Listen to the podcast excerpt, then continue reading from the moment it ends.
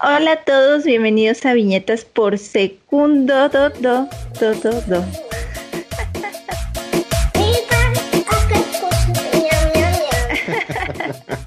Yo soy Renata García y conmigo a la distancia está Ino. ¿Cómo estás, Ino?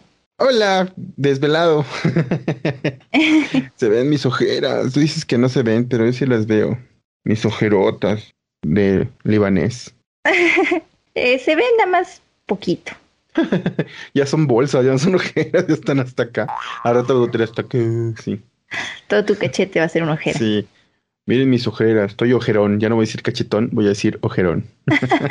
Pero bien, contento de otro episodio. Un episodio más tradicional, ¿no? Va a ser este, de viñetas por segundo. Sí, sí lo es. Pero igual de bueno que siempre. Sí, y digo más tradicional porque em, tenemos una reseña de un cómic que Renata nos tiene preparada. Tenemos un tema que vamos a discutir en la mesa de viñetas por segundo y tenemos una reseña de una serie eh, que pueden ver en Netflix que se llama Kingdom, que por cierto fue una recomendación de ustedes en aquel programa especial de series eh, que podíamos recomendar para la cuarentena. ¿Se acuerdan? Hace como ocho meses que sacamos ese, ese programa. Bueno, una de esas series es Kingdom. Y aquí Muy buena recomendación, muy buena. Así es. Entonces, pues eh, por favor, antes de comenzar, denle like al video. Ya están por aquí, pues de una vez denle like. Suscríbanse si no están suscritos, piquen en la campanita para que pues YouTube les informe de, todo esto a los que están en YouTube. Eh, si están escuchándonos en Spotify, en iTunes, Google Podcast, Anchor, Ebox, donde sea, eh, suscríbanse, denos el follow de una vez, ya están ahí, pues por favor, nos ayudaría mucho. Incluso si comparten el podcast en sus redes sociales, nos ayudaría mucho a crecer. Eh, les recuerdo también las redes sociales del podcast, arroba VPS Podcast en Twitter, Instagram, viñetas por segundo en Facebook, YouTube. Y a Renata la pueden encontrar en Instagram como renatagp.art y en Twitter como renata-art porque Twitter no acepta puntos. Yo estoy como arroba divino con H intermedia de I V H I N O divino en Instagram y en Twitter. Entonces, dicho esto, ¿te parece que comencemos, mi adobada Renata? Sí, comencemos. Córrela.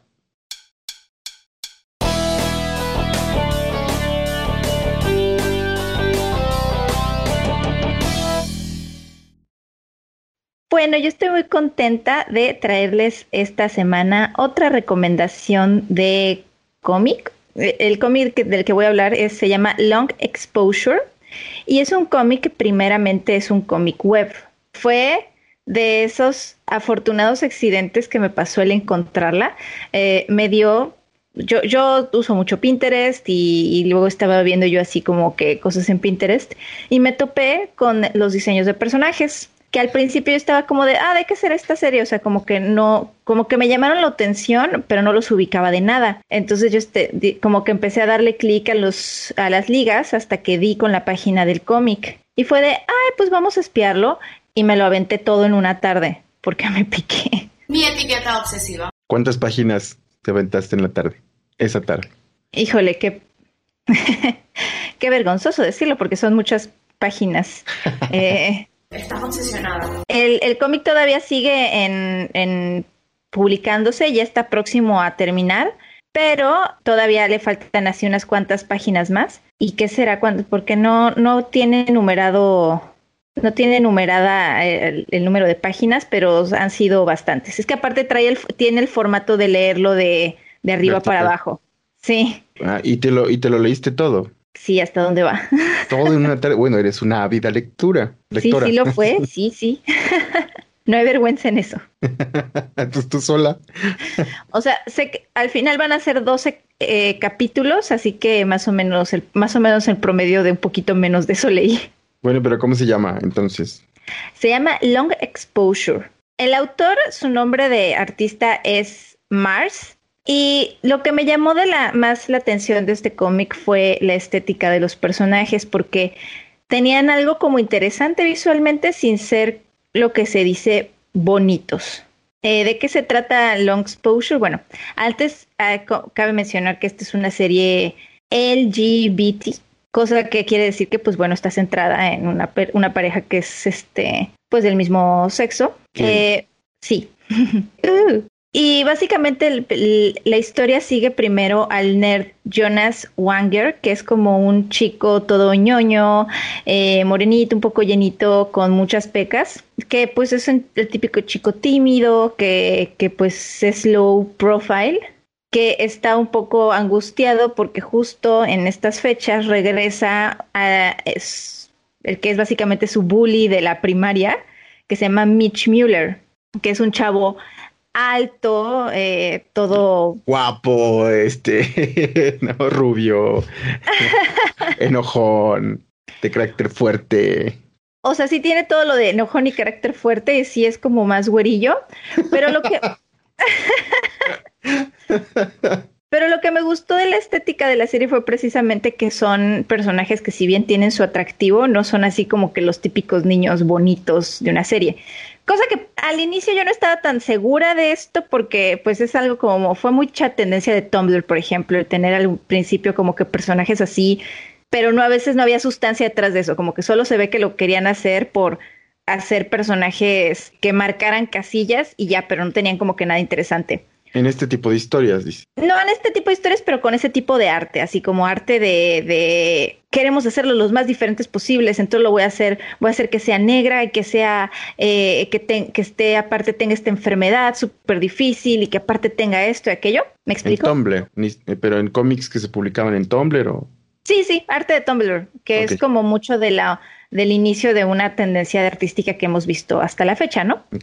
Estos personajes no es que sean tan así, pero sí ves ahí como que la influencia, ¿me explico? Entonces yo estaba así como de, bueno, pero vamos a ver porque sí me gustó de primera instancia la propuesta visual. Y debo de decir que fue una grata sorpresa darme cuenta que los personajes sí tienen bastante carnita, que no es nada más por encimita que se trabaja la personalidad de los personajes, son más complejos de lo que en un principio pareciera que van a ser. Sus situaciones familiares también son mucho más complejas. Eh, el que es primero el, el nerd del que hablábamos, Jonas, es un chico que pues vive con una familia, una foster home, y él vive con su hermana gemela ahí y pues tiene una situación muy complicada en esa casa en la que pues no son sus papás, pero sí cuidan de él, pero el papá es como muy difícil. Mientras que Mitch Mueller, que es el bully, pues ves como un poquito todo el por qué también se ve que es un bully, que es también mucho su situación familiar y todo eso. Todo eso sin que te lo pongan así como de, ay, el dramón de tu vida, sino que vas viendo sobre la historia, qué es lo que está pasando detrás de estos personajes llega a haber un, elemento como, pues fantástico, como bastante como de, historia de superhéroes en ese aspecto, porque estos chicos terminan viéndose eh, emparejados en una clase de ciencias en las que tienen que escribir un reporte sobre algo del pueblo y así ya sabes, un, pretexto para hacer que los personajes pasen más tiempo juntos. Así de... Uh,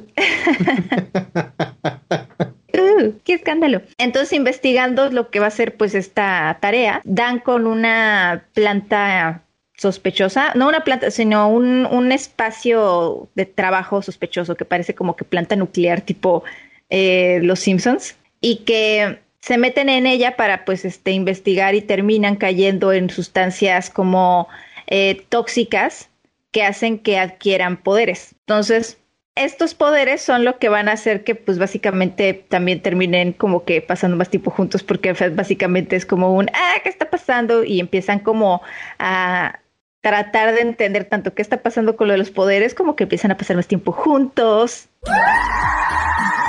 Y obviamente sobra, sobra decir que pues este vamos a ver una evolución del amor al del, del odio al amor con estos personajes, pero no es todo tan fácil y sencillo como uno pensaría. Digo, de por sí sabes que en el contexto no sería fácil, pero todavía menos fácil. Está buenísima. Es una lectura muy agradable. o sea, me estás diciendo que a raíz de que tienen estos, de que obtienen estos superpoderes, empiezan a pasar más tiempo juntos y desarrollan una relación amorosa. Así es. O sea que estos personajes desarrollan una relación amorosa desde que se vuelven super gays. sé si lo, lo, llamaría así tal cual, pero sí. Hombre, soy bien chistoso. Miren, muchachos, yo saqué una F por ser fistoso. Creo que la, serie logra un buen balance entre que sí sabes que, que, lo principal va a ser desarrollar la relación de los personajes, pero no, no dejan este tema de los poderes como nada más una cosa que pasa y ya, sino que hay toda una trama alrededor de esto y alrededor de qué lo provocó y qué va, cuáles son las consecuencias de esto. Así que creo que es algo que, que logra un, un, balance bastante bueno con el romance y un poco la, el misterio y la aventura. Sin mencionar que te digo, no, no cae en lo, en lo cursi. Eso es algo que agradecí mucho de esta serie. O sea, sí tienen sus, por supuesto, es una historia que al final va a tener pues trama de, de romance, este, sabes que va a haber momentos románticos, pero nunca, al menos a mi parecer, nunca caen en lo cursi que digas, ay, bueno, ya cálmense, ¿no? No, no, no. Claro, claro, vas a decir eso. Sí. claro. De verdad creo que es muy buena propuesta y aparte el arte está muy lindo, sobre todo la, la evolución que tiene el arte es también de lo que más me gustó. O sea, si hay un, a pesar de que siempre mantiene como que la estética, la evolución de la primera página a las últimas es como, wow, qué, bien aterrizado tiene este Mars ya su estilo. Eh, y me, repito, me gusta mucho que crea personajes que te terminan gustando a pesar de que no sean los típicos niños bonitos, tienen su propio atractivo. Así que eso también es un punto a favor muy grande. Eh, y es una lectura muy rápida. El único pero que yo tuve en toda esta historia es que hay un personaje en particular que se vuelve así la representación de todo lo malo, porque es como tiene todos los elementos que, que actualmente pues no nos gustan, ¿no? Es así, es policía, es homofóbico, es este, es acosador y un, un chico, o sea, un chico de cosas más que fue como de wow, o sea, si eres la maldad encarnada, ¿no? O sea, no, no hay, no hay escalas grises contigo. Eh, y ese fue el único personaje que no me gustó, porque es un personaje importante para la vida de, del nerd de Jonas. Y es frustrante porque pudieron haber como que explotado más esa relación en cuanto a complejidad y todo se termina volviendo en como un, ah, eres un maldito porque, porque eres un maldito y ya, no porque haya, haya cosas que podamos escarbar para entender más qué onda con tu vida. Eso no está justificado, es un villano de Villanolandia. Exacto, y no pintaba ser así al principio. A ver, ya les voy a dar el spoiler. Eh, ¡Oh viejo, spoiler alert! Es el, el padre de la casa, de la casa en la que él vive, el del foster home, es el que al principio parece ser una persona que no es que sea eh, mala primero, sino que es demasiado estricto y tiene, ya sabes, estas ideas como muy de, de no quiero a los homosexuales cerca de mí y, tú tienes que ser así, tienes que trabajar y tienes que ser muy un honorable miembro de la sociedad y soy un policía y dices, bueno, ok, pues es un personaje muy cuadrado con unas ideas muy así y es obviamente hubiese sido interesante ver cómo, cómo esa relación pudo haber evolucionado de una forma pero lejos de que él crezca como personaje de alguna manera, o, a ver, o sea, no tiene que volverse bueno, sino que le hubieses dado más material para hacerlo un, un antagonista interesante, creo que hubiese estado bien, pero él es el único personaje que siento que terminan caricaturizando a un extremo de, bueno, ya te pasaste.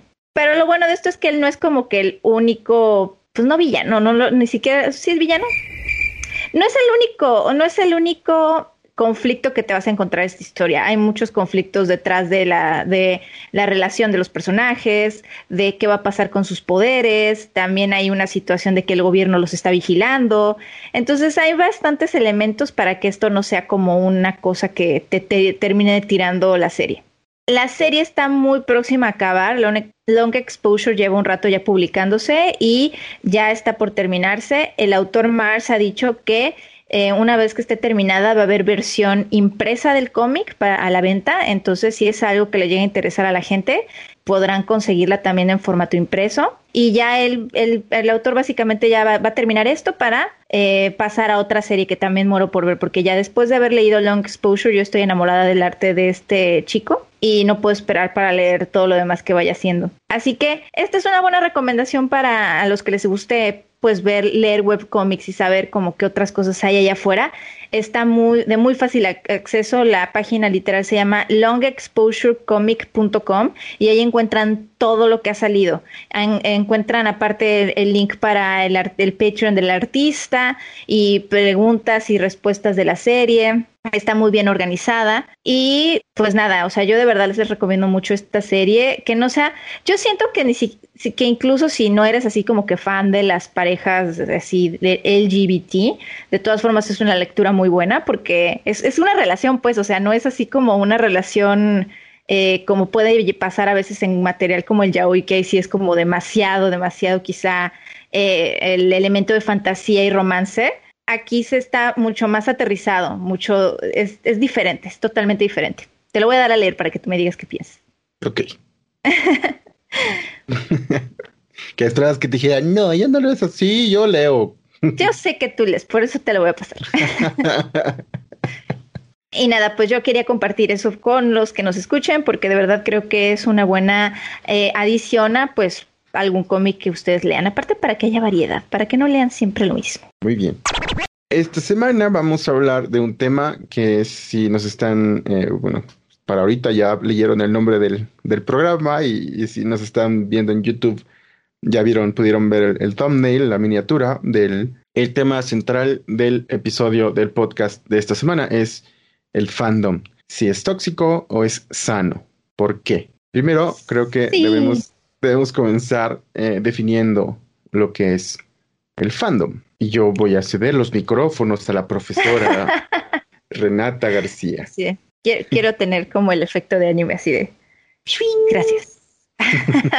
bueno, en términos muy coloquiales podríamos decir que el fandom, sobre todo, hay, muchos fandoms. El fandom es realmente como este grupo, estos espacios donde los fans se juntan para pues estar creando, hablando y fangirleando o fanboyando de la serie, cómic, eh, o, franquicia de su preferencia.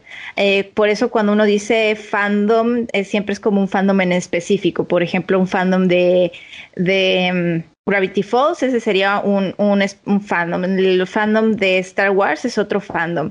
Y básicamente ser parte de un fandom es, aparte de que pues eres fan, porque pues muchos somos fans de, varias cosas, es involucrarte en, en, pláticas, en creación de material fan-made de estas series, en teorías, en, consumir videos, o sea, es tener como un rol muy activo en todo este tipo de pláticas de cultura popular. La palabra fandom es una contracción de dos palabras en inglés, que es fanatic y Kingdom, Fanatic Kingdom, y habla justamente de, eso, del conjunto de fanáticos o aficionados a un, eh, ya sea una persona, un pasatiempo, un proyecto, eh, algo así, ¿no? Algo en particular. De hecho, comenzó todo con, si no me equivoco, corríjanme por favor si me equivoco, si, me, si no, si estoy mal, con los fanáticos intenseando mucho de grupos musicales. Y de ahí es que todo empieza a ver, empiezan a existir los, los grupos de fanáticos o fandoms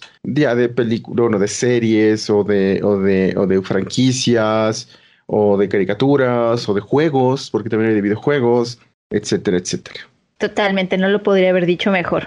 Gracias. Sí. ¿Alguna vez has sido parte de un fandom y no? Yo, de un fandom, no creo. Creo que para ser fanático tienes que eh, llevar un poquito más al extremo tu gusto por algo, ¿no? Y no sé si de la lucha libre en algún momento, porque cuando estaba chiquillo, sí tuve un club, yo era el director, organizador, creador y todo de un club de fans del, de la lucha libre cuando estaba en la primaria. Eso, eso es ser parte de un fandom. Pues entonces, entonces sí, sí lo fui antes de que los fandoms fueran fandoms, creo, o por lo menos de que se usara en México o en Latinoamérica ese término yo lo, lo, lo pude ser en ese, en ese tenor. ¿Tú? Sí, creo, creo, que alguna vez todos hemos sido como parte de algún fandom, cuando de verdad te gana mucho la, el amor por algún proyecto o alguna serie o lo que sea. De pronto, pues estás ahí, estás en esos espacios sin siquiera darte cuenta. Yo, yo sobre todo en los días de DeviantArt. ¿Te acuerdas de ellos? Pues creo que sí. Uh era un miembro muy activo de, del fandom de, de, las tortugas ninja, del fandom de DeviantArt de las tortugas ninja. Yo ahí estaba y me llevaba mucho con las otras creadoras, hacíamos fanart, hacíamos a nuestros original characters y todo, ahí participa muchísimo. Y también he sido parte del fandom de los Caballeros del Zodiaco en aquí México, ¿no? Pero ese siempre fue como más a través de mi consumo de fanfic y de estar como que metida en discusión de pláticas, por ejemplo, de había unos foros especiales de Saint Seiya y yo participaba mucho en ellos. Y sí, siempre he sido como muy de corazón de, de, fan, le tengo mucho amor a muchas series y pues casi siempre antes que tenía el tiempo eh, me metía mucho en todo, todo eso. Ahora, el, el, hay una situación aquí muy particular, una característica muy particular de lo que actualmente conocemos como fandom, que es el uso del Internet y particularmente las redes sociales o comunidades en Internet para eh, alimentar o procurar el fandom. Porque antes estaban los grupos de fans o los clubs de fans que se juntaban en ciudades o que se coordinaban a través de correo, ¿no? Eh, correo tradicional pero eh, es hasta que inician las comunidades en línea, los grupos de chat o, los foros de discusión, que los fandoms empiezan a formarse de esta forma como la conocemos actualmente. Sí, totalmente. el Internet ha jugado un gran papel en todo lo que se hace ahora. Aparte, porque antes también otra manera de la que puedo pensar que la gente se congregaba era, por ejemplo, con fanzines. Antes el fanfic casi que empezó con fanzines. Y, y de ahí, de ese tipo de plataformas, podríamos llamarlas, terminaron saliendo eh, términos que hasta la actualidad se ocupan en, en, los fandoms como el término Mary Sue, original characters, cosas así que son terminologías que se usan para escribir fanfics, para fanarts, para todo. Y de nuevo, eso tiene que ver mucho con el, el auge del Internet, porque antes, como eran comunidades muy pequeñas, no, no crecía y no había esta posibilidad de, esparcir conceptos o, y que fueran, fuesen aceptados, aceptados perdón, dentro de la comunidad de fanáticos de un tema o una situación específica. Con la Internet es que se puede tener más alcance y los grupos crecieron a nivel global. Entonces, eh, tomando en cuenta esto que menciono de la Internet y tomando en cuenta que pues ya estamos hablando de de comunicación de masas y de cultura de masas. Eh, la gente, si todos, quiero pensar que podemos estar familiarizados con el concepto de el comportamiento de la masa y de cómo se influye eh, em, justo esta colectividad o, esta, o estas ideas colectivas en el comportamiento de un individuo. Y eso es lo que ha envalentonado a muchos miembros del fan, de los fandoms para reaccionar de alguna manera ante ciertos estímulos positivos y negativos. Hablo, hablo, específicamente de críticas hacia lo que les gusta. Y eso ha generado pues controversia, opiniones, eh, disgustos entre, entre pues, los, los que estamos observando este tipo de reacciones. ¿A qué me refiero específicamente? A que hay fandoms que se caracterizan o grupos de personas fanáticas de algún, algún algo en particular que se caracterizan por ser agresivos o intolerantes o no sé. Tú, mi adobada Renata, ¿tú consideras que los fandoms, el ser parte de un fandom puede ser algo tóxico, nocivo o algo sano? Bueno, y qué bueno que lo preguntas porque tenía también yo mucho interés de hablar de este tema por lo, otra cosa que nosotros comentamos hace poquito que fue como el, el, autor Alan Moore que criticó severamente a la gente que le gustan los cómics y de cómo habló de que los fanáticos de los cómics son como que adultos infantilizados que no saben funcionar en la realidad y que solamente se proyectan en la fantasía y así. Creo que esa es una crítica que si bien dijo él, creo que mucha gente puede tener de los fandoms. Yo creo que este tipo de cosas son como todo en la vida. Creo que todos este, los fanáticos, eh,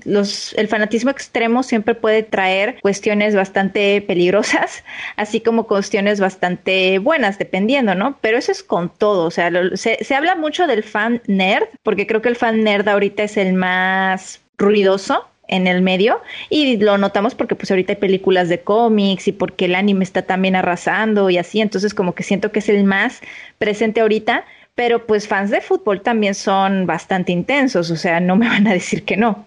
Solo que de alguna forma ya estamos acostumbrados a esos porque los deportes han sido mucho más prevalentes en la cultura popular y el fan nerd ahorita está como que arrasando.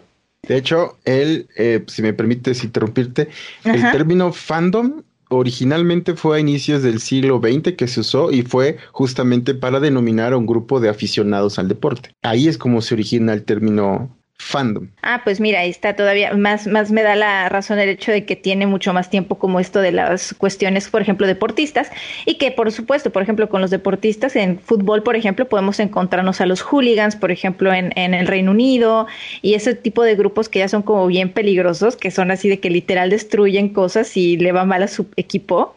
O bien, no importa. o bien sí, les da igual. Entonces, pues bueno, creo que de todo puede haber extremos. Ahora, sí he visto también en el fandom nerd o friki o de todo, he visto también cosas bastante fuertes. Y yo creo que se debe a muchos, a muchos casos, pero particularmente ahorita creo que ahorita hay como una cuestión de ser muy hipercrítico con temas, temas diversos como los temas de identidad, temas de género, temas de discriminación o de, opinión.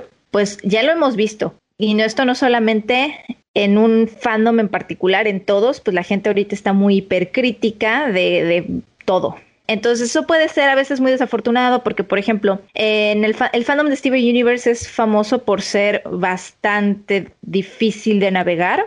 Y sí supe de, por ejemplo, una chica que alguna vez dibujó una Rose Quartz, que pues el personaje en la serie como lo vemos es un personaje llenito, ¿no? Ella la dibujó ligeramente más delgada y bueno, a la niña, porque aparte era una niña, la que hizo esos dibujos, era una adolescente, le llovieron no solo mensajes de odio, amenazas, de todo, que, que de por sí la chica pasando su crisis de la adolescencia y encima te llueven tanto odio de internet, ella estaba, pero de que decía que se iba a suicidar. Pero no solo, es que no solo dibujó a este personaje, dibujó a varios personajes que que son de una complexión, de complexión más robusta, los, los dibujó más delgados y que si le arregló la nariz a fulana y que si los afros no los hizo afro, sino le salació el cabello y demás. Eh, eh, o sea, en varios fanarts que hizo y la comunidad, como dices, fue demasiado agresiva al, punto de que ella eh, eh, intentó suicidarse, creo, ¿no?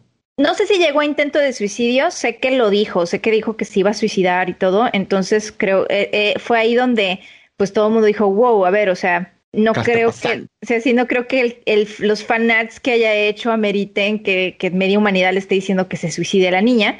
Eh, seguramente ella también, o sea, un intento de suicidio no sé, no, no pasa nada más por, por una cosa, tiene que haber muchos elementos alrededor, pero ciertamente eso no, no pudo haber ayudado. Entonces, también el, el fandom de, de Steven Universe eh, se volcó contra Rebecca Sugar, en, se ha volcado más de una ocasión contra Rebecca Sugar. Una en particular es cuando se publicó este libro de arte y orígenes de la serie. Había un personaje afroamericano que no, no lo logró, no, lo, no, no brincó a la serie, no sé no se produjo, pero era solo un boceto con alguna descripción que ni siquiera era de Rebecca Sugar, era, o sea, el boceto estaba era, en el sí, libro. era un artista. Y eh, eh, dentro de las características, más allá de que tenía los labios estos como las caricaturas de antes, ¿no? Que eran labios claritos y todo, todo personaje todo moreno. Eh, la, la, la, la, característica con la que cierra la lista de descripción del personaje es que no sabe leer. Entonces el fandom la criticó a, a, ella de racista. Ella tuvo que disculparse públicamente en, en redes sociales, siendo que en mi muy particular opinión, el que tú relaciones eh, el color de la piel del personaje con que no sepa leer y lo, tú lo consideres como racista, para mí eso es lo racista. Pero eso ya es un tema de discusión aparte. No, y aparte, pues bueno, ese fue como, como, sí fue una ilustración que yo también cuando la vi dije, bueno, ¿quién se le ocurrió poner esto en el libro de arte, sabes? O sea, sí dije, ¿qué onda con los editores?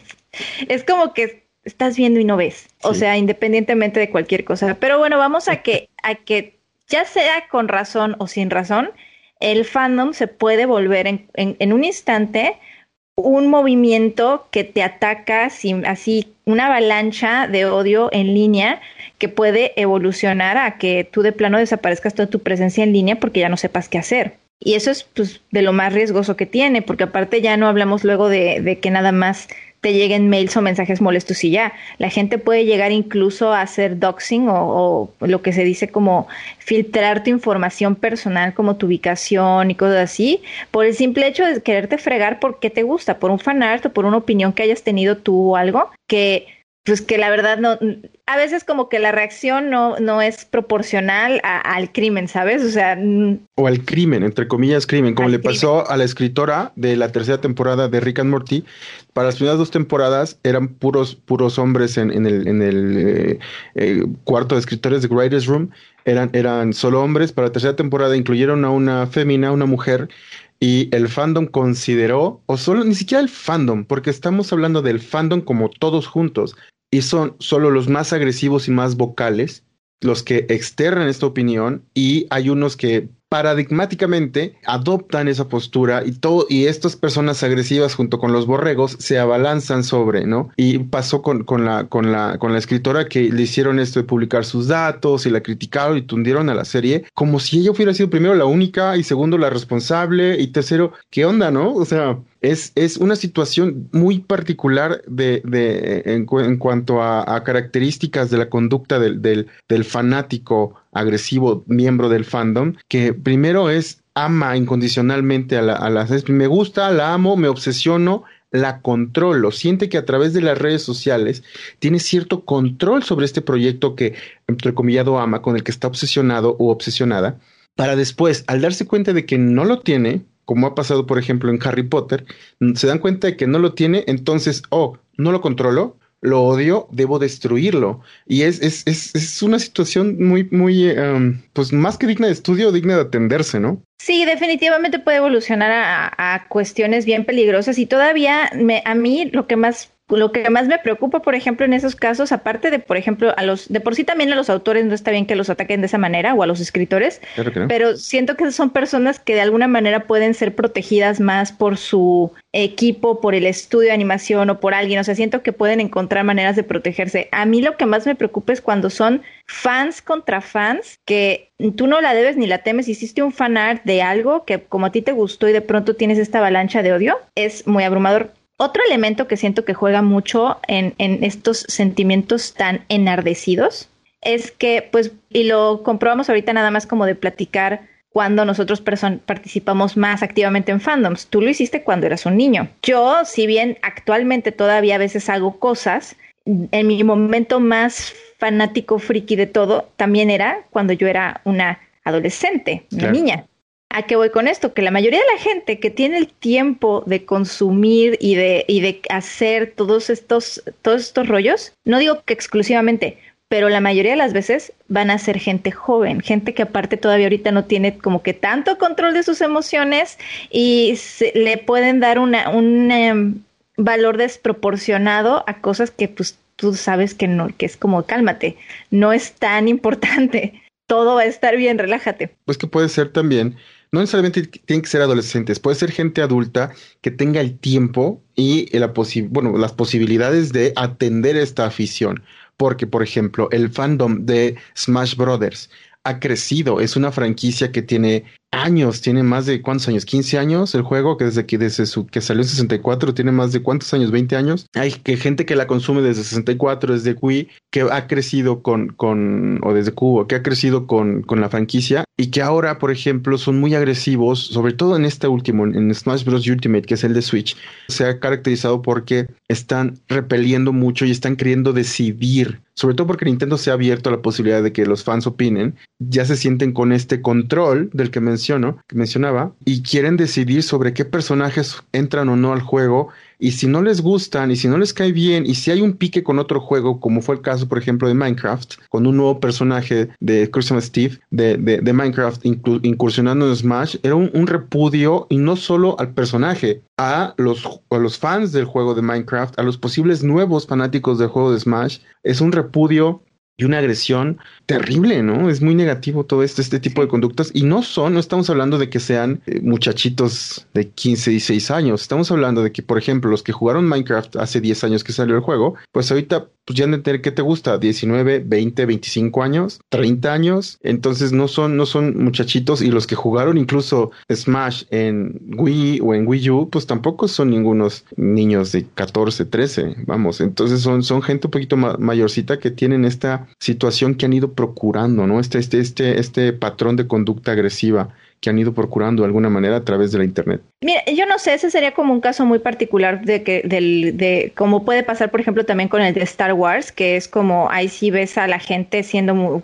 gente ya mayor, como que haciendo cosas que es como de, hey, hey, cálmate. Ah, qué pena. Entonces, Yo lo que voy, mi punto es que lo que yo, yo, los que más he visto más enardecidos suelen ser más, al menos lo que yo he visto, son fandoms que los domina más un, este, una demográfica joven, porque sí, o sea, yo sé que va a haber fans de todas las edades, solo que la, la veces que yo he visto que, que encabezan estas turbias de, de, odio, casi siempre son pues gente joven, gente joven que aparte está, está bastante nueva en, en, tener como este criterio de entender que, que, la gente piensa diferente o que se hacen cosas diferentes y que no por eso está mal. Entonces, pues bueno, sí puede ser una situación en la que si tú piensas, por ejemplo, es que es una es terrible que me hayan cambiado este personaje, pero nada más lo pensaras tú y, y nadie más te lo reforzara, probablemente se te pasaría el coraje rápidamente. Pero si estás pensando eso y luego vas a un espacio donde otras 50 personas te dicen, tienes toda la razón, odiamos a este personaje, este personaje no debería de existir y lo que debemos de hacer es acosar a la actriz de este personaje para que entonces deje de existir, ahí es donde estamos hablando de que ya, ya los pensamientos se vuelven acciones mucho más lamentables. Claro. Y este es como lo, el lado más oscuro del fandom. Y ni, ni hablemos de los que son los fandoms de los K-Poppers o de J-Pop, o sea... Por ejemplo, justo esto que dices, son jóvenes que de alguna manera pueden ser, no necesariamente tienen que ser muchachitos de 12, 13. Hay jóvenes adultos, como lo, los fanáticos de Rick and Morty, aquella vez justo de, de cuando la salió la salsa Szechuan, que la volvieron a sacar en McDonald's, ah, eh, pues, o sea, todos juntos en bola, ¿no? Se, ¿cómo se dice? Se abarrotaron los restaurantes y estando ahí, no necesariamente en las redes, a lo mejor se organizaron en internet, pero llegaron todos en bola, se empezó a acabar la salsa y hay videos de, de, de, de gente de arriba de los, del, de las barras, ¿no? De, de cobro de, de, de, de, McDonald's, exigiendo la, la, la, salsa, más allá de los que pueden estar alrededor, que salían y hacían las filas, ¿no? Alrededor de los restaurantes y estaban tranquilamente esperando. Hay unos que sí estaban ya mucho más agresivos. Eh, hay gente, incluso está el rumor de que hubo un apuñalado en, Ay, en, en este tipo. Sí, sí, sí. Entonces, eso es a little bit too much, ¿no?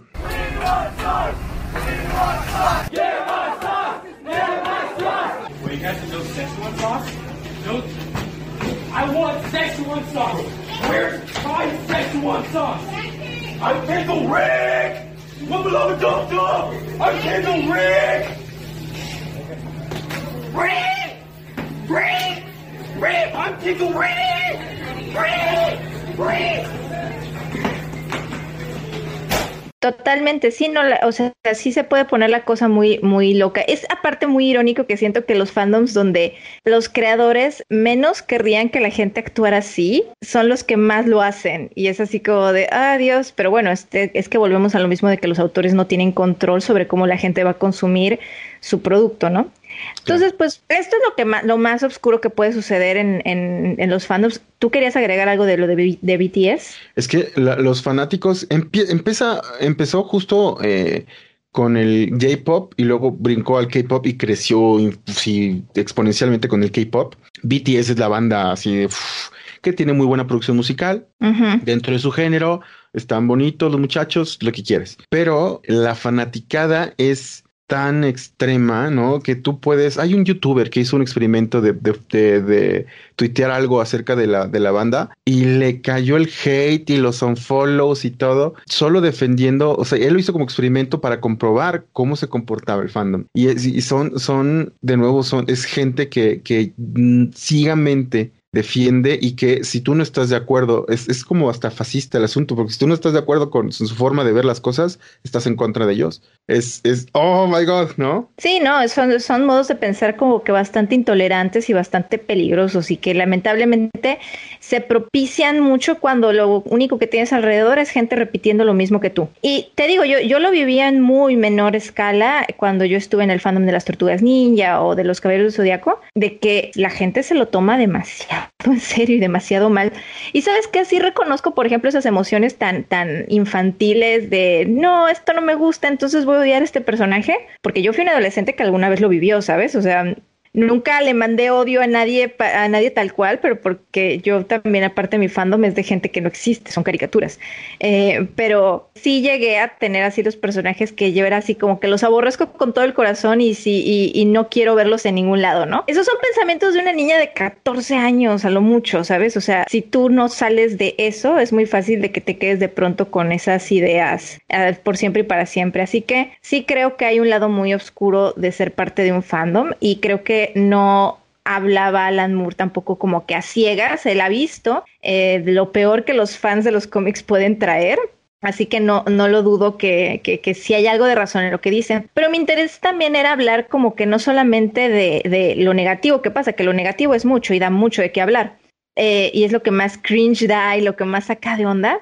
Pero también quería hablar yo de lo que se, se puede también obtener del fandom si uno lo lleva como sanamente. Y es que creo que también a raíz de que pues precisamente pasan cosas tan negativas alrededor de los fandoms, es muy fácil que, que uno ya clasifique todo como que todo está mal.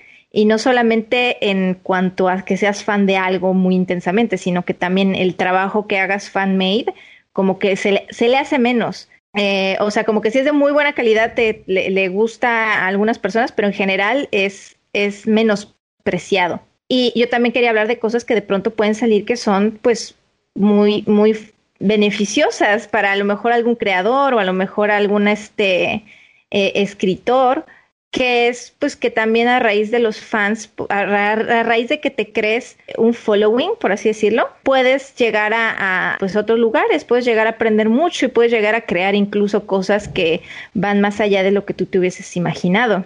Como creador. Como creador, sí. Como autor, ok. Sí, como autor. También creo que siempre, que todo el mundo merece tener hobbies y si tus hobbies son precisamente hacer o sea, a pesar de que seas un contador, un abogado o algo, si tú eres fan de algo y te gusta hacer fan art, go for it, ¿sabes? O sea, solamente no, no, no actúes eh, de estas maneras tan intensas. Por favor. Pero, pero incluso luego ha habido cosas que, eh, ha habido artistas que a raíz de su trabajo que han creado como fans, han evolucionado bastante, de una manera muy interesante. A mí me gusta mucho poner el ejemplo de Junk Mix o AK Cindy eh, 12 1D. Ok. es un ejemplo muy reciente que es ella es la autora de lo que mejor conocerán como la casi casi que la creadora de un shipping que se volvió muy popular en Tumblr y después en el mundo, que fue el, como shipping del Samurai Jack con Johnny Bravo y que comenzó como pues como un juego de, Tumblr, ¿sabes? O sea, como de, que ella vio un día eh, uno de los cortos viejos que había de Cartoon Network donde ellos dos interactúan y dijo, esto este fue como una, una interacción súper gay. Voy a hacer un fanart de esto. Y empezó a hacer cómics y fanarts y cositas así. Y la gente estaba de, oh por Dios, nunca lo había pensado, pero ahora que lo sé, no puedo dejar de pensar en ello. Y creó todo un fandom de una pareja super crack que nadie hubiese pensado. Nada más pues estar haciendo esas cosas en Tumblr. Cosa que dirías así como de, bueno, ya se quedó en Tumblr y ya. Pero no, o sea, fue tan popular en, en redes este shipping, por así decirlo, que hasta los autores, no los autores, los actores de voz eh, de los personajes llegaron a verlos en, en, línea y llegaron a hacer un video, un video como que diciendo, oh, vaya, nunca lo había pensado, pero qué guapo eres, oh, tú también eres muy guapo y así, o sea. Y esta, esta autora se hizo de mucho público gracias a ese trabajo que hizo y pues actualmente es una, es una muy buena, o sea, tiene, tiene un montón de seguidores en redes, por supuesto, y aparte ya tiene pues todo el apoyo para publicar su propio serie de cómic, que ya tiene bastante auge. Se llama Rock Baby y ya tiene bastante popularidad en redes. Y digamos que de alguna forma a raíz de que hizo eso, de que hizo eso en su, pues, ya sabes, en su rato libre de, ah, estoy haciendo mis fanarts y ya, alcanzó bastante notoriedad y ella misma lo dijo alguna vez en unos posts de Twitter, o sea, que ella no sabía qué hacer porque ella creó muchas cosas antes de, de, querer trabajar en la industria que eran pues fanart y que le daba pena compartirlo, le daba pena decir que ella lo había hecho. Por eso ella no usó su seudónimo de, de, artista durante mucho rato de nuevo, porque decía, no, que me va a dar mucho oso que encuentren estas cosas. Y después se dio cuenta que no, que a ver, no había nada de qué avergonzarse porque no hizo nada malo, eran cómics bonitos, divertidos y que la gente le gustaron. Y ya lo, lo abrazó de tal manera que ahora pues es una de las bases de su trabajo. Y eso es algo muy padre, eso es algo que hizo no por, por otra cosa, sino porque le nació hacerlo, porque creó, quiso crear algo y estuvo padre. Y creo que hay muchos casos que pueden darse de esa manera. Porque otra cosa que siento que la gente no toma en cuenta es que ser parte de un fandom, si, tienes la fortuna de rodearte con gente pensante y que sea, que vaya madurando con el tiempo, es un excelente ejercicio creativo. Bueno, y hablando, por ejemplo, de una de, de manera personal, pues yo, aunque sé todo el lado oscuro que puede haber en el fandom, eh, soy consciente de que si lo navegas bien también puede ser algo que te aporte mucho y que aprendas a, pues hay, gente tóxica en todos lados en línea mucho más porque la gente es muy fácil que se escude con sus iconos y sus avatars, entonces bloquealos y de plano no, si, de plano nada más te aportan puro veneno, pero si, si tú empiezas ahí, eh, eh, la mejor manera de aprender es jugando y estar, ser parte de un fandom, sobre todo en esa época tan formativa, es, es jugar, no estás pensando en que estás haciendo ejercicios para tu, lo que va a ser tu vida profesional. Yo ciertamente no lo pensaba. Cuando yo empecé a crear mis original characters, no pensaba en la construcción que, el que era crearlos, que funcionaran en un universo y todo lo demás. Yo lo veía nada más como, pues es un hobby y está. Y realmente a raíz de eso aprendí muchas cuestiones sobre desarrollo de personajes y sobre, sobre investigar y sobre crear que me sirve hasta la fecha. Así que a pesar de que hay muchas cosas muy peligrosas, creo que siempre que te sientas como que motivado a crear algo, aunque esté basado en algo que ya existe, si quieres crear fanfics, fanarts o cómics fanmade, son ejercicios creativos que te van a dar mucho. Y también muchos autores de libros empiezan creando fanfics, ahora les da mucho oso admitirlo, pero lo hacían. pues ahí está 50 sombras de Grey. Sí, bueno, pero me, gustaría dar un ejemplo un poco más. Este... Bueno, este, a lo mejor creativa y narrativamente no propone, pero comercialmente sí, ¿no? Y depende de lo que cada quien defina como éxito. Yo, creo que eh, comercialmente fue un éxito, 50 sombras de Grey. Sí, eh, ella, me parece un, un, caso mucho más, este, gris, pero sí, también fue una... sombras de gris. no. Yo, yo creo que hay mucha evolución que uno puede tener si uno participa en eso. Creo que no tiene, no, no está padre tampoco descartarlo al 100. Solo creo que hay que entrar, si vas a entrar en un fandom preparado para lo que te puedes encontrar y, y bloquear el veneno. Y sin miedo, porque eh, hay, hay veces que tienes un un producto fan-made que, que, puede ser muy bueno. No sé si, si llegaste a ver, hubo hace que te gusta, unos seis años más o menos, una tira mm, fan, fan art, una tira de cómic, de manga, ah, cuando justo cuando le cambiaron la imagen a Melvin de los Choco Crispies. Diana Camero, mi amiga Diana Camero, hizo una tira de Melvin Kuhn con el tigre Toño Senpai. Y, y se hizo tan popular, todo el mundo la conocía y, Diana no quiso seguir. Diana cuenta, me voy a, me voy a atrever a, contar, que Diana, Diana cuenta que hasta Kellogg se acercó con ella y todo, pero, pero ella no quiso seguir con eso. Incluso tenía por ahí planeada otra con el Tucán Sam, ya estoy dando aquí el, chisme, con el Tucán Sam, eh, pero ella no quiso seguir. Yo creo que hubiera sido muy positivo, ella no quiso ese tipo de atención y es muy válido también, pero hubiera estado bastante divertido si hubiera seguido con ese tipo, ese tipo de tiras. Hubiese estado bien padre. Sí, sí, sí. Yo creo que es, es algo que uno no puede de pronto darse cuenta que, que te aporta mucho. Yo justo ahorita estoy acordándome, no tengo bien el nombre del artista ahorita, eh, porque esto es como, como algo que, me acaba de llegar a la mente, pero justo ahorita el autor que está eh, haciendo todo lo que es de Dragon Ball Super él empezó como comiquero fanático de Dragon Ball y él empezó haciendo fan cómic de... Sí, sí, sí, él empezó haciendo fan cómic de Dragon Ball Z eh, y ahora está trabajando en esa franquicia, así que uno nunca sabe cómo puede el destino abrirte las puertas. Toyotaro es el que, el que dibuja Dragon Ball Super. Pues ahí está, Toyotaro, pues él hizo eso no pensando en que le iba a dar el trabajo de su vida en su momento, pero ahora lo tiene. Entonces uno nunca sabe dónde van a llegar las oportunidades. Y yo creo que la, lo que puede llegar a suceder de cuando uno hace las cosas, aunque sean fan-made, es que si son cosas que las hiciste con amor, se nota. Y cuando lo haces con mucho gusto y mucha pasión, también creo que es también cuando haces tu mejor trabajo. Y ya sea que sigas en esa línea o hagas después tus propias cosas, la gente va a empezar a reconocer ese talento. Yo me acuerdo que también Art Germ alguna vez dijo en, el Illustrator Deathmatch que él no entendía por qué la gente decía que no hicieras fanart de, de los personajes si un si, si las agencias iban a querer ver, por ejemplo, cómo dibujas a sus personajes. Entonces, que tampoco es malo, nada más es como aprende a ver a, cómo lo vas a manejar. Si ya vas a ser un profesional, eh, que tu fanart sea muy profesional.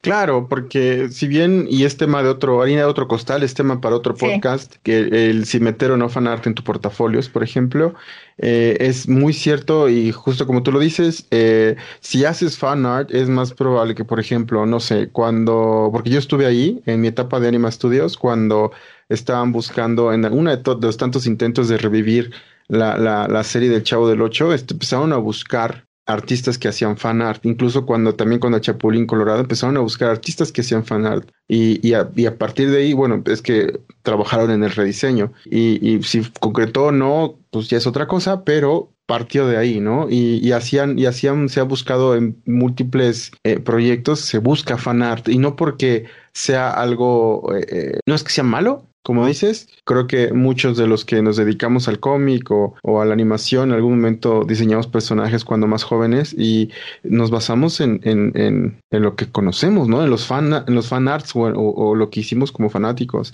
Y eso nos ayudó de alguna manera a seguir en esto y a seguir creando y eso es lo positivo que podemos sacar, no necesariamente de, de formar parte de un fandom, que eh, las ventajas ahora de formar parte de un fandom es que gracias a esa inmediatez que te da la internet y, y las redes y los foros, es que la crítica o la, la, colectividad te puede empujar de alguna manera positiva. Hablamos mucho de la contraparte negativa, pero eh, del lado positivo también hay retroalimentación, hay amistades y networking que pueden procurarse. Por ejemplo, tú de tus fandoms ah, sigues conociendo, sigues hablando, perdón, con, con y tienes amistades a la fecha y trabajas incluso con algunas de ellas. Sí, totalmente. Es que empiezas a, a encontrar personas con las que haces clic de pronto. Entonces sí puede ser también una ventana de pues, espacio, ¿no? En la que puedes conocer gente, puedes trabajar y puedes encontrar muchos beneficios. Así que yo sí le diría a la gente como de hay de todo en esta vida. Ustedes si quieren, este puede ser muy divertido ser parte de un fandom. La verdad es que yo sí me la pasaba increíble cuando era parte del fandom de las tortugas ninja.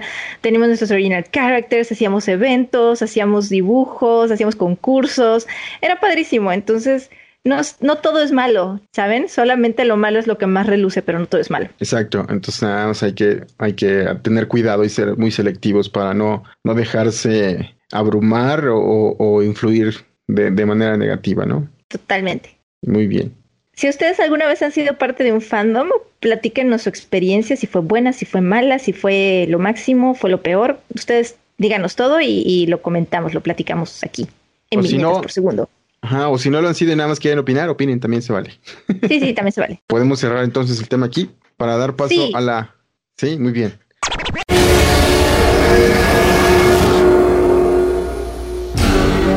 A mediados del periodo Chosun, en un reino maltrecho por la corrupción, la pobreza y la hambruna, rumores se difunden acerca de la frágil salud del rey, mientras el príncipe heredero acusado de traición huye a la par de que una misteriosa plaga que vuelve los muertos a la vida se expande por toda Corea y los revive sedientos de sangre y carne humana. Esto es Kingdom. Uh, Una serie que hasta ahorita, a la fecha, eh, lleva dos temporadas que pueden ver en Netflix. La primera se estrenó en enero del 2019 y la segunda en marzo del 2020. Es un drama principalmente eh, empapado de zombies, de sangre y de gore, que la crítica ha calificado con un 93% en Rotten Tomatoes y la audiencia con un 97% en, IM en IMDB tiene un 8.6 eh, de calificación y yo personalmente le doy un 9.5. 9.5, pues a mí me parece una buena calificación. Yo también me iría por el 9.5. ¿Quién diría que, que una serie de zombies te hubiera gustado tanto? Hay muchas series de zombies que me han gustado mucho al principio y después han decaído, como por ejemplo el muy ya infam- infamous Walking Dead. En su momento me gustaba mucho. Pero ciertamente siempre soy más nerviosa con los temas de miedo, entonces no, no, si me estreso demasiado no es que me quede demasiado viéndolos. Pero esta fue como que una grata sorpresa. O sea, sí tiene sus momentos de tensión, pero, pero lo disfruté mucho de todas formas. Es un drama de época, eh, la reseña lo menciono, es del periodo Joseon, Joseon se escribe pero se pronuncia creo Chosun, de Corea con zombies. Y es otra manera de abordar al zombie, el origen del zombie, pero es el principal conflicto es todo esto, ¿no? El rey, que si está muerto, que si no, que si lo están escondiendo, que si el príncipe heredero, que si hay una traición, que si está comploteando contra el rey, que si no. Entonces es todo este drama y este conflicto a la par que tienes a los zombies encima expandiéndose así a gran velocidad por toda Corea, ¿no? Justo después de la invasión de Japón. Entonces la, Corea aparte está pobre, está hambriada, hay mucha corrupción, el pueblo está herido y empieza a brotar esta plaga. Entonces es un drama, no, no, no, no, no, no, porque hay pura tensión en cada episodio. Es, tú te agotabas de verla. Sí, la verdad sí, es que es, que es demasiado, demasiado como de, ah, ¿qué va a pasar por este lado? No, ¿qué va a pasar por aquel otro lado? ¡Ah! Sálvame, Pikachu. Sí. Yo considero lo que pude ver que es, está muy bien escrita porque maneja el, el conflicto principal, este drama que, político del que les hablo, con subtramas muy interesantes, hablando de cada personaje, no solo los principales, sino los secundarios, y, de que, respetan muy bien y que llevan a fin eh, junto con toda esta situación de, los zombies. Es una escritora la responsable de habernos entregado esta pieza eh, eh, que cualquiera, realmente cualquiera puede disfrutar. Se llama Kim On-hee eh, y quien dijo, por cierto, una entrevista para eh, The Hollywood Reporter, que ella disfruta tanto escribir esta serie que podría hacerse 10 temporadas. Ay, imagínate, sí estaría padrísimo. Bueno, me, da miedo decir 10 temporadas porque me daría miedo que, que pasara como lo que pasó con The Walking Dead, pero sí otras cuatro, cinco, cinco sí podría haber. Sí, em, es una serie que tiene dos directores y me gustaría hablar de la dirección en, en, breve, pero quisiera ahondar un poquito en la historia porque yo soy bien clavado. Si, si han estado escuchando el podcast o viéndolo desde que estamos en YouTube y han visto o escuchado mis reseñas, se darán cuenta que soy un poquito clavado. Eh, aquí me gusta, me gusta mucho que es una serie de época de este periodo, el periodo Chosun eh, de, Corea. Este periodo duró aproximadamente cinco siglos eh, dinásticos de la dinastía Chosun, entre 1392 y 1897.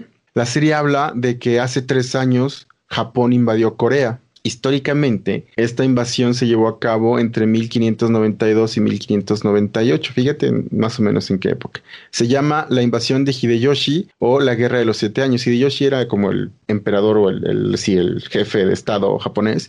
Quería invadir China, pero China, la dinastía Qing, que es la que estaba, las Ming, perdón, los, la, dinastía Ming es la que estaba y eh, era aliado de Corea. Entonces Japón le dice a Corea, oye, mira, yo quiero invadir China, déjame pasar. Y Corea le dice, pues no, no puedes, son mis compas, ¿no? Son mis camaradas. No, no puedes. Ah, no, pues te invado. Ah, sí, pues te chingas. Entonces, China, este Corea le dice, China, mira, Japón te quiere pegar. Y China dijo, ah, no. Entonces se juntan China y Corea y repelen a los japoneses. Pero durante ah. siete años, durante siete años más o menos duró esta guerra. Y justo en esta guerra, eh, si, si, para los que ya vieron la serie, para los que no, hay armas de fuego. Los, los coreanos tienen armas de fuego, se desarrollan durante esta, esta guerra en Corea Así que si, si tomamos en cuenta este periodo histórico, podríamos estar ubicando la serie temporalmente en el 1601, cuando empieza la serie. Y que la segunda temporada, que es siete años después, terminaría en el 1608. 1608, eh, como dato histórico, justo un año después, en el 1609, es que se restablece la relación, la relación política y comercial con Japón después de esta guerra, ¿no? Que se pelean y ya no se hablan. Eh, también es cierto que hubo una plaga justo en el periodo Chosun, sí hubo una plaga que azotó Corea, los tres últimos siglos de esta dinastía, que fue más o menos contenida alrededor del 1800. También es muy cierto que el sistema de gobierno era así, que tenían como que sus gobernadorcitos en cada región, sus senadores, eh, sus consejeros, y que la relación con los literatos y escribas era ríspida, con la gente que sabía leer, con los cultos, si era una relación ríspida con el gobierno, porque aparte el gobierno estaba muy paranoico en, en esas épocas, de hecho más o menos a partir del 1500 es que está esta relación así, porque está muy paranoico con, con respecto a las conspiraciones. Eh, entonces, todos estos datos sí se tomaban en cuenta para escribirlo. Eso, cuando, cuando supe que esto estaba basado, o sea, que la historia de la serie está basada en situaciones muy reales, sumado con el, gran diseño de producción, todos los, los, los trajes, eh, las carretas, las armas, los edificios, todo está increíble, está muy cuidado y muy bien lavado también. Sí. sí, a mí eso es lo que más me encanta, que el- la producción está muy, muy padre, que, que se ve como que son verdaderamente cuidadosos en todos esos elementos es- históricos que ahorita pues me estás este, informando de ellos, porque pues la verdad eh, yo, eh, bueno, Ino fue el que hizo esa investigación sobre la, his- la historia de, de Kingdom. Yo hice mi tarea en verla. en tarea y aportar mis, mis grandes comentarios al respecto. Pero se ve, se ve muy bien lo estudiada que la tienen y lo desmenuzado que, tenían como todo lo que querían hacer para la serie y que, que bien le salió. O sea, a mí me encantó. Sí, y no solo, no solo el diseño de producción, o sea, cinematográficamente hablando, está muy bien desarrollada, la fotografía es bellísima, bellísima, los Sí, encuadres, la intención y composición de cada, de cada escena es, es, se, ve que la cuidaron bastante, es muy cuidada. La edición es muy precisa, y me refiero a que cuida bastante los momentos, los montajes, enfatiza lo que necesita enfatizar, agiliza lo que debe agilizar y mantiene lo que debe mantener. Es una muy buena edición, tiene eh, em, un score también, la, la- la música compuesta para la serie es muy fina, muy atinada, bastante bien armoniza y ambienta también sonoramente esta, esta serie, aunada también a las interpretaciones.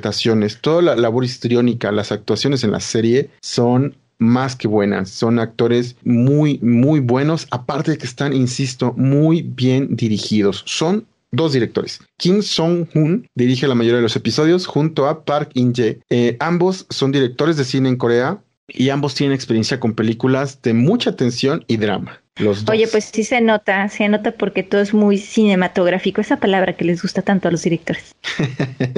Pues sí, sí que lo es y, y- y están muy bien aprovechados ellos dos porque, porque el resultado o sea, se nota. Me gusta porque te das cuenta eh, que en, la- en el estilo de dirección de cada uno, como uno mantiene una atención apretada, así que de repente no, no puedes respirar narrativamente hablando y el otro le gusta jugar un poquito más, ¿no? Mostrar un poquito más el gore, ser un poquito más gráfico y, y eso, eso se agradece porque como que respiras un poquito de tanta tensión con un poquito más de acción eh, y, y, y los, y lo distribuye bastante bien. Me gusta muchísimo cómo, cómo dirigen y la selección en cuestión de producción de qué episodio dirige cada quien. También me gusta mucho. Es, es una, es una gran propuesta. Realmente es una muy, muy grata sorpresa el, haberla visto, el haberla... eh, eh, yo no, yo esperaría, yo quería que se acabara en la segunda temporada porque ahí te va, ¿por qué?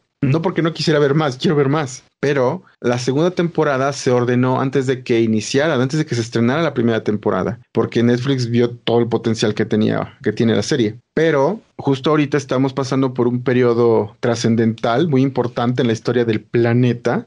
Así que, o sea, sí, sí, por lo menos, o sea, la historia o la, tendencia, la estadística dice que tendrían que estarle estrenando por ahí de entre marzo y junio del año que entra la tercera temporada. Sin embargo, Netflix no la ha ordenado porque estamos en pandemia. Entonces, eh, si bien nos va, y Netflix dice no le aplica un, un Mindhuntersazo a, a Kingdom, estaríamos hablando de que a finales del 2021 o principios del 2022 es que estaríamos viendo la tercera temporada de Kingdom. Insisto, sí es que no aplica el Mindhuntersazo, que los que no saben, para los que no, sa- no saben, eh, hablamos también ya de, de Mindhunter aquí en el podcast la temporada, el año pasado y es una serie de asesinato, bueno, del FBI, asesinos en serie y demás, que es muy buena, pero aparentemente es muy cara para Netflix. Entonces, como no la está viendo mucha gente y ya pasó mucho tiempo para que la puedan producir, Netflix dice, le voy a olvidar a la gente para cuando la produzcas y no me va a ser rentable, ¿no? Está ah, proyectando cifras con base en esas proyecciones, es que está decidiendo no cederle presupuesto a la serie. Y acá, acá es que eh, si Netflix sigue igual de cerrado, es posible que que pase lo mismo, hay que esperar a que, a que eso no suceda, hay que cruzar los dedos y aplicar un fandomsazo, pero de manera positiva, ¿no? Eh, eh, presionando a Netflix para que sí eh, produzca una tercera temporada o sí pague una tercera temporada, porque realmente es una serie que más allá de los zombies, porque todo lo que es cuestión de gore está muy bien hecho, está muy bien realizado, no solo el maquillaje o la, o la manera de moverse, ¿no? De los, de los extra que está, está muy buena, es muy buena interpretación también de los zombies, eh, eh, sino que, que todo, o sea, es, el drama, el drama político que, que está ocurriendo. Es, es, es mi novela de zombies, vamos, dicho de una manera muy, muy abstracta, es mi novela de zombies. Hay que presionar. Me encanta mi novela de zombies, a mí también me encanta. Tiene mu- muy buenos personajes, tiene todos los personajes que odias o que amas al revés. Creo que el personaje más, este, el que menos puede salirse un poco es el mero, mero protagonista Chang. el príncipe heredero. Ajá, Lee Chan. Porque él es, sí, él es muy el arqueotipo de, de pues héroe noble, bueno, que va a hacer lo correcto siempre y por siempre. Y puede ser el poco, un poco el más aburrido en ese aspecto, pero no deja de importarte su historia y al mismo tiempo su historia inicia siendo él algo cuestionable. Entonces como que dices, bueno, bueno, él no es tan, ya, ya después lo ves como que todo es todo puro bueno y noble, pero sí, estu sí se atrevió a hacer algo cuestionable al inicio, sí que está bien. Mi, mi favorita definitivamente es Song Lee, Song Lee, la doctora. Sho- Shobi, Shoba, Shobi. Ay, discúlpenos, es que estos nombres son un poco difíciles. Bueno, se escribe, se escribe Seobi. Sobi. Bueno, ella es lo máximo, es uno de mis personajes favoritos, no solo de esta serie, sino probablemente de, de muchos, porque es, es bastante, eh, sin ser así como que la, la, la supermujer ni nada, pero es bastante eh, rápida a la hora de pensar en cosas y en soluciones. Es bastante proactiva en la historia, no es nada más como que la chica que va atrás del grupo de, hombres. Eh, no está ahí nada más para ser rescatada. Y aparte, sobre todo en el último episodio, no les voy a spoiler, pero hace una cosa en el último episodio que es como de, eres increíble. Sí, es, es la mejor personaje mujer en, en mucho tiempo que he visto. Es una mujer empoderada, pero justificada. O sea, no es nada más que me estoy empoderada porque soy mujer. No, no, ella lo justifica todo completito. Y, y Es que sí, es muy genuino, es muy genuino, no, no, no lo sientes como otras historias donde de plano te lo quieren como poner, pero que se ve que los escritores no entienden lo que están haciendo. Ella, ella le dieron bastante, bastante material así. Soy, soy fan y por favor, si hacen otra temporada que no me la arruinen. Sí, la verdad, ella creo que es el mejor personaje. El villano, bueno, los villanos de la serie también son muy, muy buenos. Está muy bien escrito, cómo, cómo pasan la antorcha ahí, cómo, cómo están pimponeando ante villanos. Es muy bueno, la verdad, me gusta mucho la escritura. Creo que, creo que la escritora hace un gran trabajo. Me gusta la dirección, me gusta la producción, me gusta todo. Por eso le doy un 9.5. Y si le doy un 9.5 es nada más porque de repente es, ah, son como las cinco y media de la tarde, corte A, ya son las 10 de la noche. Es lo único que, es, es como el capulinazo, ¿no? ¡Pam! Y ya es de noche. No, espérate. Y creo que solo por eso y alguno que otro detallito eh, eh, mínimo es que es que sí le, le- daría el 9.5 porque, porque es una gran, gran serie, realmente lo es. Yo solo le daría el 9.5 porque hay unos episodios en la segunda temporada donde yo, tú- yo te lo dije así de, es que no entiendo por qué están haciendo esto, porque ya es una decisión que no voy a spoilear, pero es una decisión que siento que para de donde vienen nuestros personajes no tiene sentido y me dio mucho coraje cuando lo hicieron, pero no me duró demasiado el coraje, después se justificó muy bien ese acto con lo que querían demostrar y fue como de, ah, todo bien, pero fue un fin de semana donde hice mucho coraje.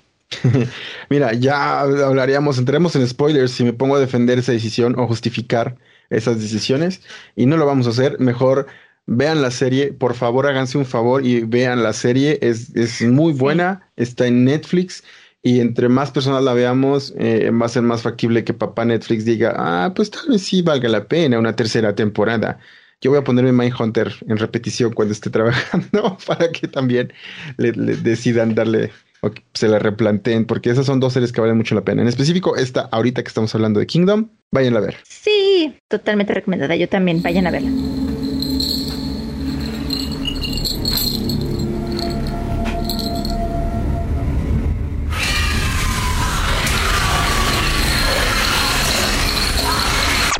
Bueno, y esta semana han- no han habido tantas noticias como eh, en otras semanas, pero les podemos adelantar algunas cositas. Por ejemplo, que la CTN, este evento de animación, este, este pues, expo de animación, se llevará a cabo eh, del 11, eh, del 16 al 22 de noviembre.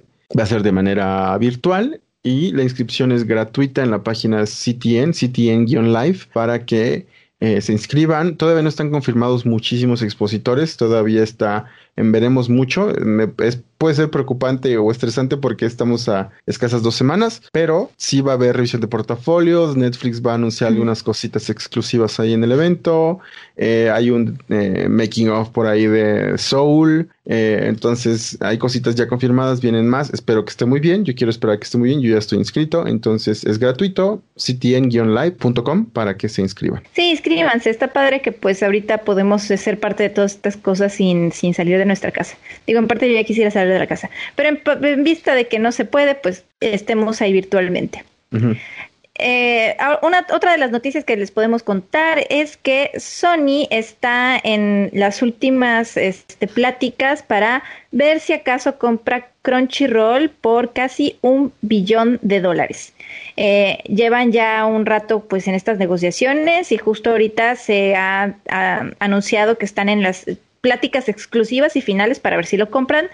Eh, actualmente Crunchy es parte de Em, ATT Warner Media. Y pues están viendo si pasa a Sony. Vamos a estar muy atentos de esta noticia y también para ver qué va a significar eso si, si Sony lo compra. Qué, qué cosas podrían pasar. Sabes que yo creo que los que, que ATT Warner se esperó porque eh, justo estrenaron eh, Kimetsu no Yaiba en cines y hasta tenían un éxito, ya veía, esperaban ese éxito. Entonces con eso las acciones en el índice Nikkei, hablando ya de cuestiones económicas, subieron para Crunchyroll, entonces por eso es que ahora son mil millones de dólares, o lo que los gringos escriben como un billón, es que está costando, y pero Sony está pugnando por comprarlo. Entonces ya es cuestión de esperar nada más a que se finiquite esta compra y que ya pase a ser Crunchyroll de la familia PlayStation. Habrá que ver qué significa para todas las series y todos los exclusivos. Pues Sony, Sony no es mesa y, Sony es japonesa, entonces creo que le van a inyectar ahí cositas positivas. Pues esperemos, porque a mí lo que más me entregaría es saber qué pasaría con los Crunchy Originals si, si se hace esa compra. Sería cuestión de, esperar lo mejor, porque si, les va bien, Sony económicamente hablando tendría que pues, seguirlos apoyando. Ya veremos. Ya veremos. Bueno, otra noticia internacional es que por primera vez están peleándose dos películas asiáticas, el primer lugar en el box office global para la animación. Eh, esto porque, pues bueno, obviamente se influye mucho que todo lo que ha pasado con la pandemia y que pues algunos de los eh, eh, estrenos que ha habido de manera occidental no han tenido tanta no han tenido tan buena recepción en China, por ejemplo. Entonces, pues en China ahorita quien está, quien arrasa todavía, o sea, quien quedó en el top de box office es la película Jiang Xia, que es una película china totalmente y que, y que está en el top, pero muy cerca de esa película se encuentra nuestro querísimo Demon Slayer Kimetsu no Yaiba The Movie entonces está muy pugnada la pelea. Estoy tan feliz de que esa película a, Demon Slayer le haya ido tan bien, así me da un harto gusto.